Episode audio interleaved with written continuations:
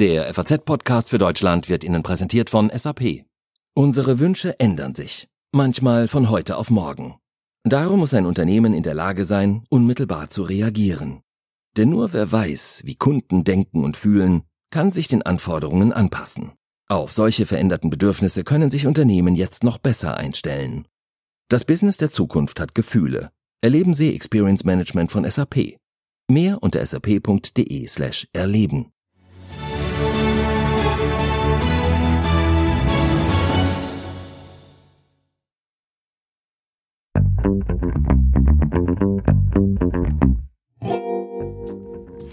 Politiker in Deutschland werden immer wieder Opfer von Beschimpfungen, Hassnachrichten oder sogar Übergriffen. Gerade erst wieder in der letzten Woche nach dem Wahldebakel in Thüringen gab es bundesweit Angriffe auf FDP-Politiker und Politikerinnen. Wie geht es Menschen, die für ihr politisches Engagement jeden Tag Hass und Hetze ertragen müssen? Warum bricht sich der Hass scheinbar besonders in den letzten Jahren so massiv Bahn? Und was kann die Politik dagegen tun? Das besprechen wir heute unter anderem mit SPD-Generalsekretär Lars Klingbeil. Außerdem im FAZ-Podcast für Deutschland, warum das umstrittene Medikament Zytotec aktuell für Diskussionen sorgt und wie Online-Händler davon abgehalten werden sollen, zurückgeschickte Ware einfach zu schreddern. Heute ist Mittwoch, der 12. Februar 2020. Mein Name ist Tami Holderried. Schön, dass Sie wieder dabei sind.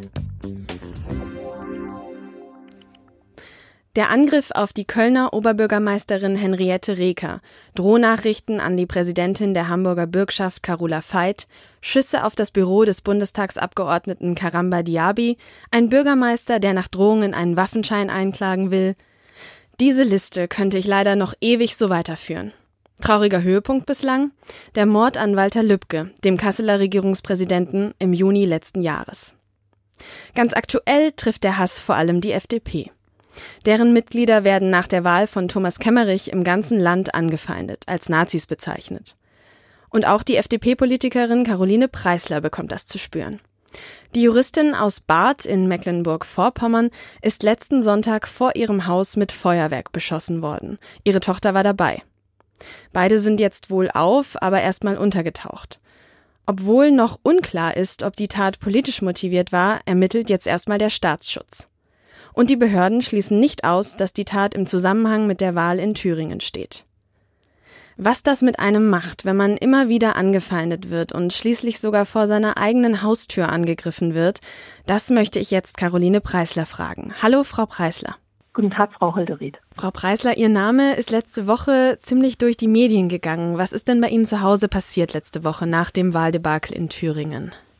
Ich verließ mein Wohnhaus mit meiner Tochter und traf auf eine Gruppe junger Menschen, die uns mit Feuerwerk bewarfen und uns damit in Angst und Schrecken versetzten. Das war eine sehr übergriffige Situation und hat meine Tochter in große Angst versetzt. Klar, der Schluss liegt natürlich relativ nahe. Es gab in der letzten Woche nach dem, was in Thüringen passiert ist, viele Angriffe auf FDP-Politiker, viele Beleidigungen, Beschimpfungen im ganzen Land. Und da denkt man natürlich bei so einem Erlebnis direkt an eine politische Motivation. In Ihrem Fall, wenn ich äh, richtig informiert bin, ist das aber noch nicht geklärt, dass das wirklich dahinter steckt. Da stimme ich Ihnen zu und bin mir auch sicher, dass die Polizei hier eine ganz großartige Aufklärungsarbeit leistet und wir abwarten müssen, was das Ergebnis bringt. Denn anders als zu anderen Zeiten habe ich mich eben gerade nicht in einem politischen Kontext befunden und bin also eben aufgrund der sichtbaren äh, Positionierung angegriffen worden sondern eben äh, im privaten Umfeld. Wir wollen natürlich da jetzt keine vorschnellen Schlüsse ziehen. Trotzdem ist es aber leider so, dass wir in den letzten Monaten fast jede Woche von neuen Angriffen auf Lokalpolitiker hören. Haben Sie denn sowas jetzt mal den Vorfall von letzter Woche ausgenommen, denn generell schon mal erlebt? Ich erlebe das häufiger. Das ist ähm, nichts, woran man sich gewöhnen kann. Trotzdem äh, habe ich den Eindruck, dass es in den letzten ähm, Wochen und Monaten stärker geworden ist. Ich bin auf einer Liste des rechten Terrornetzwerkes Nordkreuz, auf so einer sogenannten Feindesliste. Und das ist ähm, ein Umstand, der eben schon einmal für sich spricht. Und andererseits bin ich auch schon am Rande einer NPD-Demo, wo ich die einzige Gegendemonstrantin war, bespuckt worden oder fotografiert worden, wenn ich gegen die AfD demonstriert habe.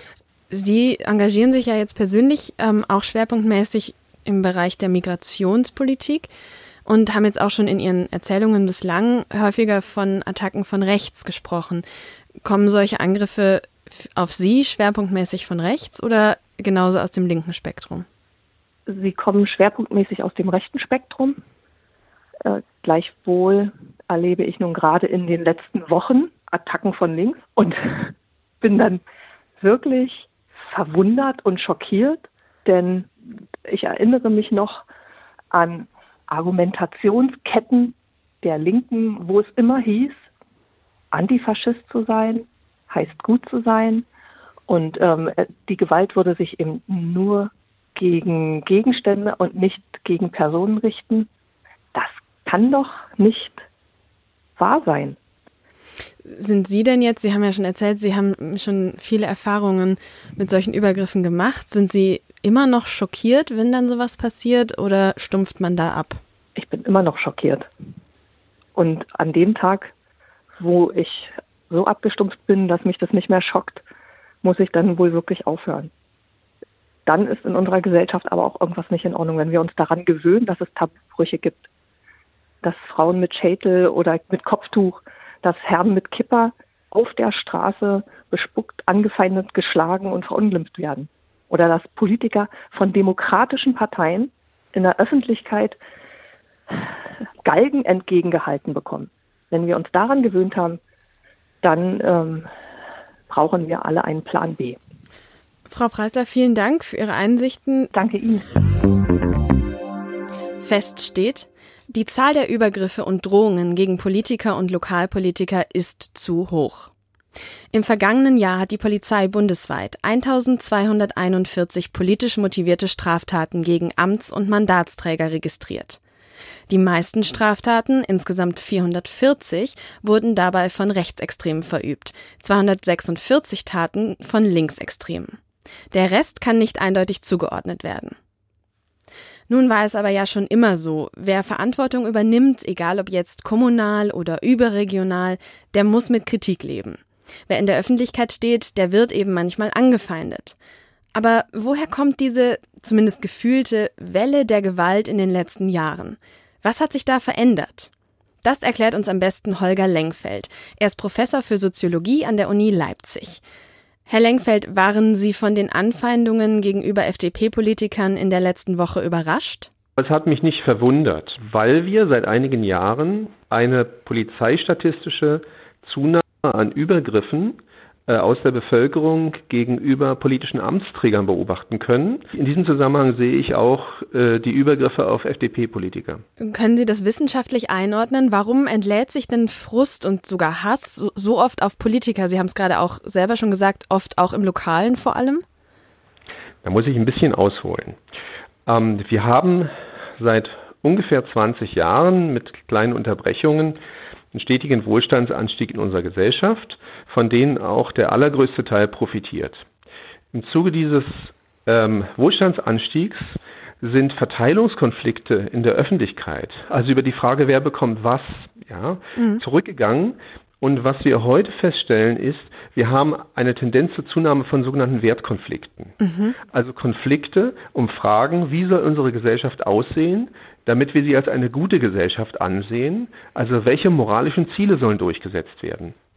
In diesem Trend ähm, nehmen Übergriffe tendenziell zu, weil sich das politische Klima verhärtet.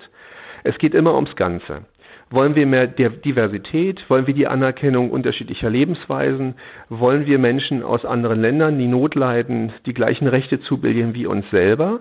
Und im Zuge dieser Konflikte äh, sind Personen, sagen wir mal, hartleibiger in der Auseinandersetzung gegenüber anderen.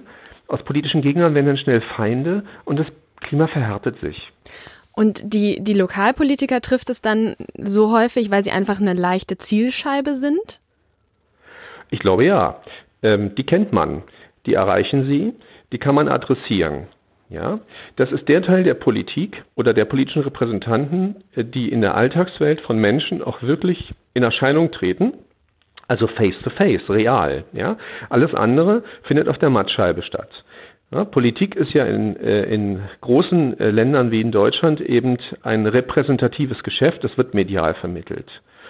Und wenn politische Akteure vor Ort Entscheidungen selber treffen oder einer Gruppe angehören, wie es ja jetzt bei FDP-Politikern ist, dann scheint das ein Teil dieser Entwicklung zu sein, jawohl. Gefühlt liest man jetzt in den letzten Jahren immer häufiger von solchen Übergriffen. Wie müssen wir denn als Gesellschaft damit umgehen? Oder vielleicht ganz platt gefragt, gibt es eine Lösung für dieses Problem? Also eine Patentlösung gibt es nicht. Ähm, es gibt auch keinen Bauplan und die Wissenschaft äh, kann Ihnen auch nichts sagen.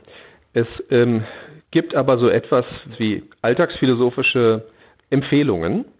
Also mehr Kontakt, mehr Auseinandersetzung, nicht die Isolation in einzelne soziale Gruppen, nicht die Verdammung als Feinde. Das wäre eine Art von vielleicht auch etwas hilflosem, aber ich glaube richtigem Ratschlag, wie man einer solchen Spirale der Konfrontation in der Gesellschaft entgehen kann.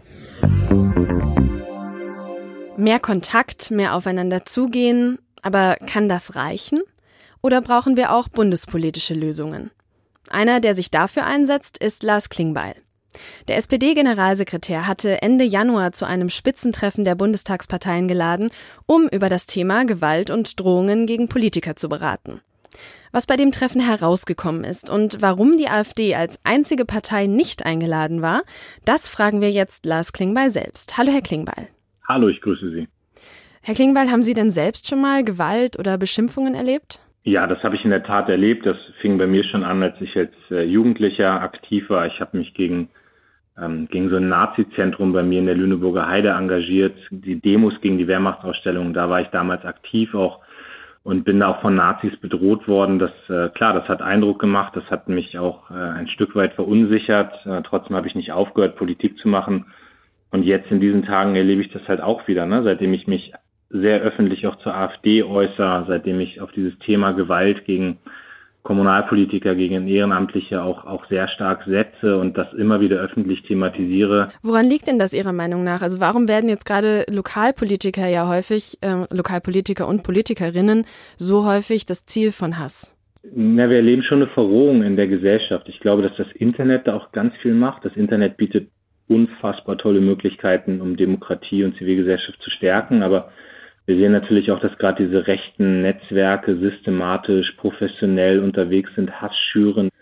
Und das Schlimme ist, dass dieser Hass in den letzten Monaten gerade, das wird ja immer öffentlicher auch, dass dieser Hass jetzt aus dem Netz und dann quasi auf die Straße gerät und dass viele wirklich davon betroffen sind. Und natürlich ist jemand, der in der Kommunalpolitik aktiv ist, auch erstmal vielleicht ein einfacheres Ziel als jemand, der der im Bundestag ist, der im Landtag ist. Ich meine, ich, ich ein Beispiel nur mal nennen, eine junge, ein junges SPD-Mitglied, eine junge Frau aus Sachsen-Anhalt, die junge Mutter, die dann auf einmal einen Galgen in ihrem Briefkasten findet und dann kommt von der AfD eben auf Twitter der Kommentar, na, aufhängen vielleicht nicht, aber steinigen wäre noch eine Möglichkeit. Und da muss man sich überlegen, was macht das mit so einer jungen Frau, die auf einmal so einen Galgen in ihrem Briefkasten hat, dann noch im Netz von der AfD bedroht wird, lächerlich gemacht wird.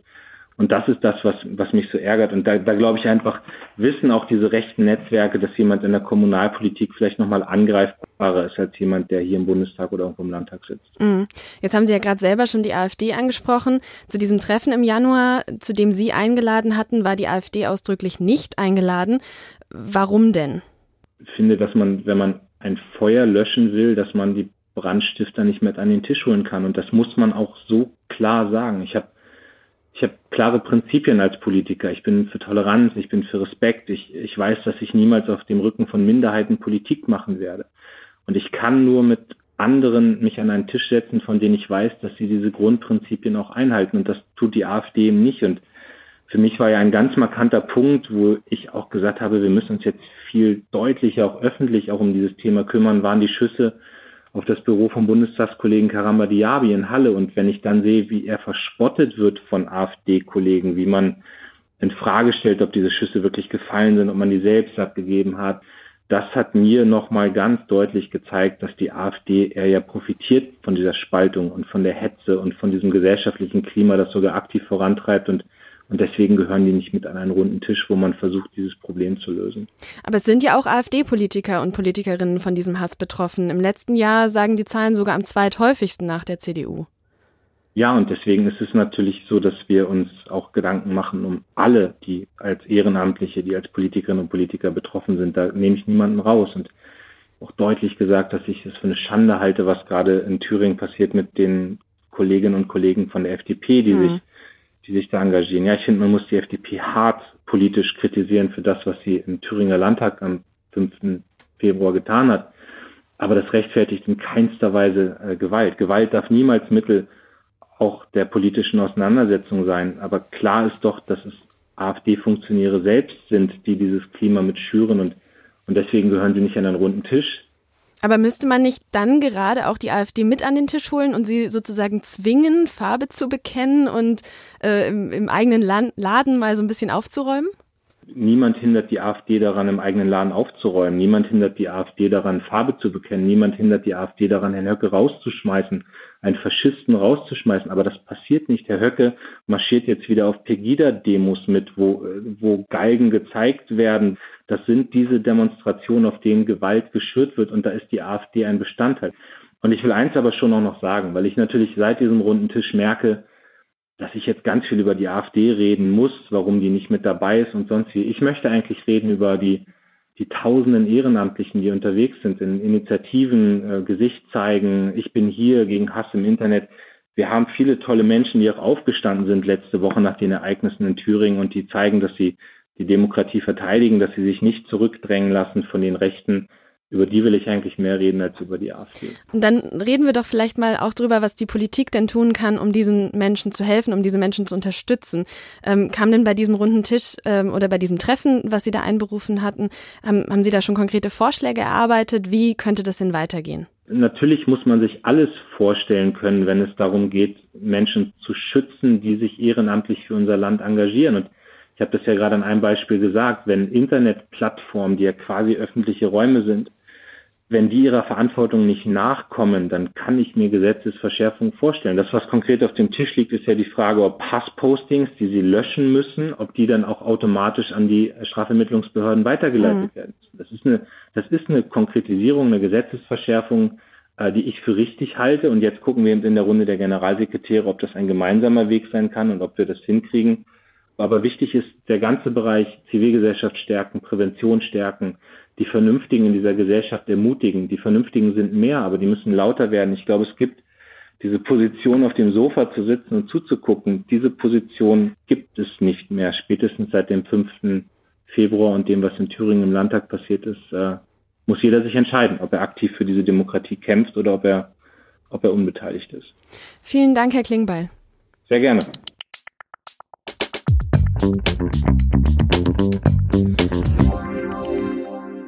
Die Tablette Zytotec hat sechs Ecken, sie ist billig und eigentlich als Magenschutzmittel vorgesehen.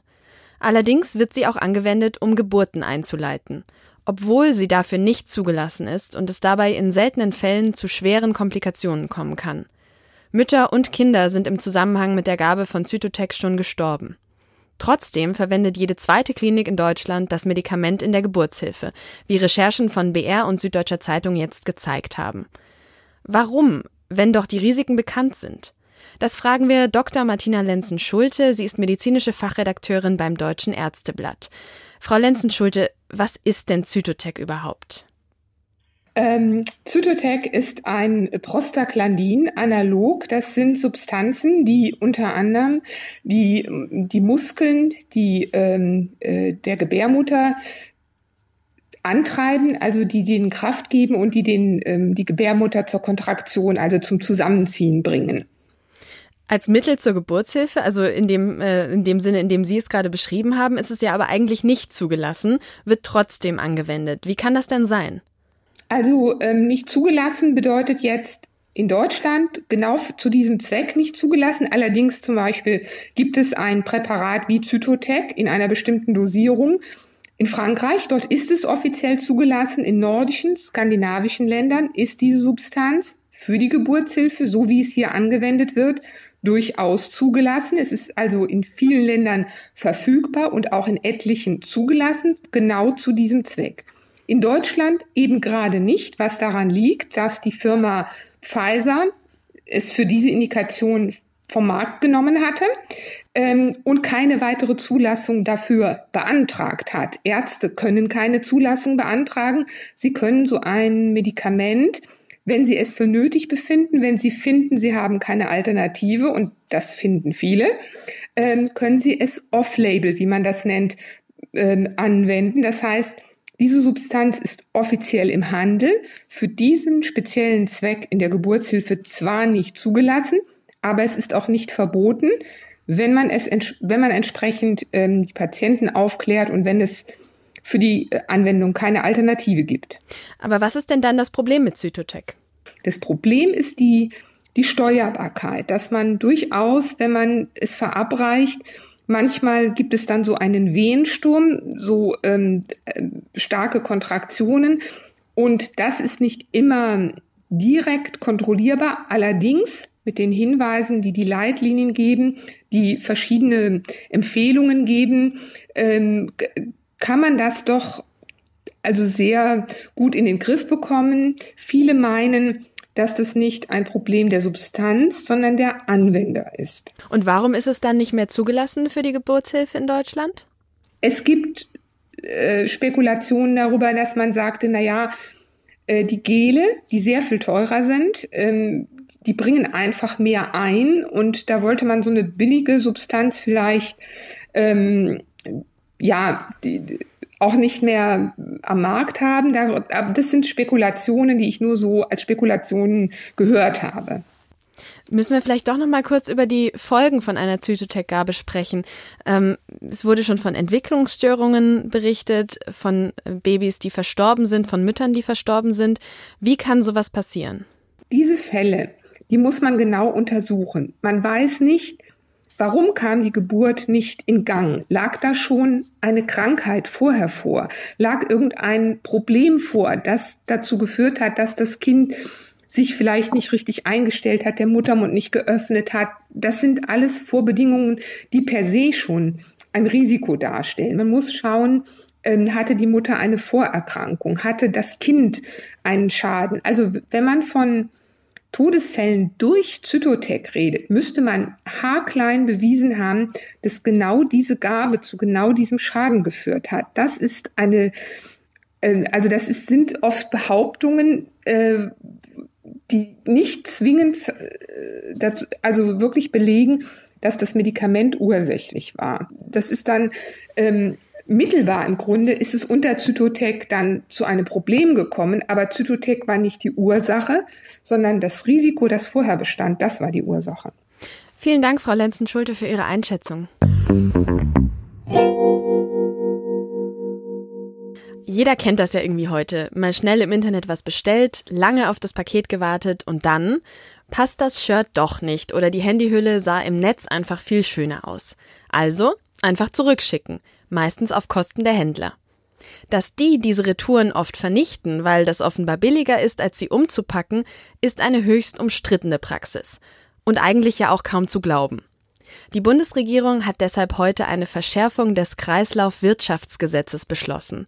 Und mir ist jetzt unser Wirtschaftsredakteur Jonas Jansen aus Düsseldorf zugeschaltet. Hallo Jonas. Hallo Tami. Jonas, ähm, Svenja Schulze, unsere Bundesumweltministerin, die sagt, dass es in Teilen des Onlinehandels eine regelrechte Wegwerfmentalität gibt. Stimmt das? Naja, das ist äh, ein bisschen, hat sie sich auf den Onlinehandel eingeschossen, weil die natürlich äh, wahnsinnig stark die Innenstädte verstopfen mit ihren ganzen äh, Lieferdiensten. Ähm, aber die Händler an sich wollen natürlich nicht gerne wegwerfen. Also jedes, alles, was sie wegwerfen, hätten sie natürlich lieber verkauft.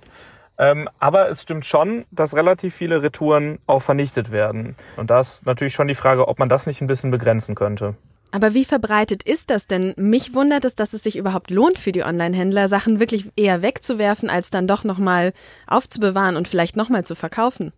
Es ist so, dass nicht wahnsinnig viele Retouren vernichtet werden. Das sind äh, nach Untersuchungen der Universität Bamberg, die einen eigenen Forschungsstuhl äh, für Retouren, Retourenforschung gegründet haben, sind es äh, weniger als vier Prozent der Retouren, die überhaupt vernichtet werden. Aber bei gut 500 Millionen Artikeln, die äh, jedes Jahr allein in Deutschland bestellt werden, kommt da natürlich trotzdem eine eklektliche Summe zusammen. Mhm. Ähm, die Händler argumentieren, dass es für sie viel leichter wäre, wenn sie äh, ihre Artikel spenden, wenn sie ein bisschen äh, steuerlich begünstigt wären. Also sie müssen im Moment Umsatzsteuer zahlen, auch wenn sie Artikel spenden. Und dann ist es für sie besser, das Ding einfach zu vernichten, äh, statt dann nochmal drauf zu zahlen, wenn sie einen Artikel schon nicht verkaufen können.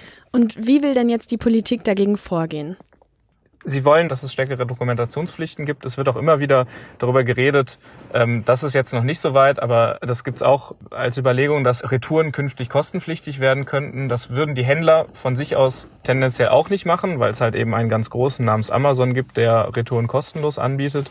Und wenn kleinere dann dafür Geld haben wollen, dann sind sie in einer noch schlechteren Position, deshalb macht das kaum jemand. Ähm, aber das ist eine Überlegung, ob man vielleicht mit einem gesetzlichen Entwurf für, für Retourenkosten die Retouren insgesamt äh, verringern könnte. Soweit sind wir jetzt aber noch nicht, aber es gibt, gibt jetzt eben diesen ersten Entwurf, dass äh, die Händler stärker darauf achten sollen, was retourniert wird und was damit dann geschieht. Wie ist deine Einschätzung? Reicht das aus, was jetzt im Gesetzentwurf steht?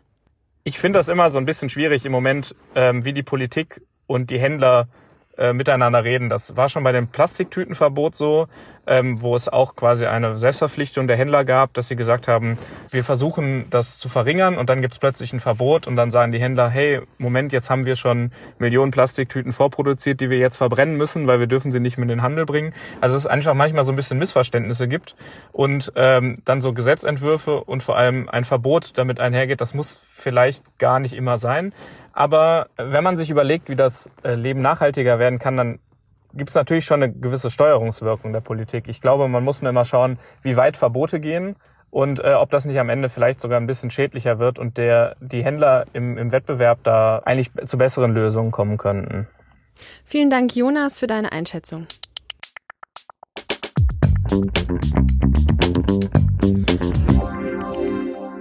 Und jetzt alles, was sonst noch wichtig ist. Hochspannung im Vatikan. Nachdem sich bereits im Oktober eine Bischofsversammlung im Vatikan mehrheitlich für die Priesterweihe von verheirateten Männern ausgesprochen hatte, wurde heute ein päpstliches Schreiben veröffentlicht, das Ausnahmen für die Amazonasregion beinhalten sollte. Zwar hält Papst Franziskus am Zölibat fest, lehnt jedoch eine Lockerung auch nicht ab. Er spricht sich darüber hinaus für neue Lösungsansätze, die Einbindung von Laien und für Frauen in Führungspositionen aus. Die Coronavirus-Infektion, die sich seit einigen Wochen verbreitet, hat nun offiziell den Namen Covid-19 erhalten und gilt laut WHO als sehr ernste internationale Bedrohung. Der WHO-Generaldirektor mahnte zudem Solidarität an. Veröffentlichungen, Patente und Gewinne seien nicht das, was jetzt zählt. Das Wichtigste sei es, den Ausbruch zu stoppen und damit Leben zu retten. In Deutschland ist die Zahl der infizierten Personen um zwei weitere Fälle gestiegen, während die Zahl in China innerhalb der letzten 24 Stunden leicht zurückging. Da die Erkrankung jedoch oftmals ohne Symptome verläuft und die chinesische Gesundheitskommission laut eigenen Angaben die Zählweise infizierter Personen geändert hat, gehen ausländische Experten davon aus, dass eine große Zahl an Infektionen noch unerkannt geblieben ist. Der linke Senator Bernie Sanders hat die zweite Vorwahl im Rennen um die Präsidentschaftskandidatur der Demokraten knapp gewonnen und lag somit um zwei Prozentpunkte vor dem früheren Bürgermeister Pete Buttigieg. Dieser Sieg ist der Anfang vom Ende für Donald Trump, sagte Bernie Sanders und versprach, dass er sich für eine bessere Gesundheitsversorgung, höhere Steuern für Reiche, strengere Waffengesetze und den Kampf gegen den Klimawandel einsetzen werde. Präsident Trump reagierte auf den Sieg von Sanders mit Spott und konnte die Wahl bei den Republikanern in New Hampshire für sich entscheiden.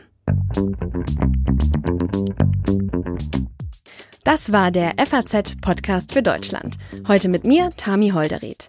Wir freuen uns wie immer über Ihr Feedback, gerne per Mail an podcast.faz.de. Außerdem können Sie uns gerne in der Apple Podcast App bewerten. Ich wünsche Ihnen eine gute Zeit.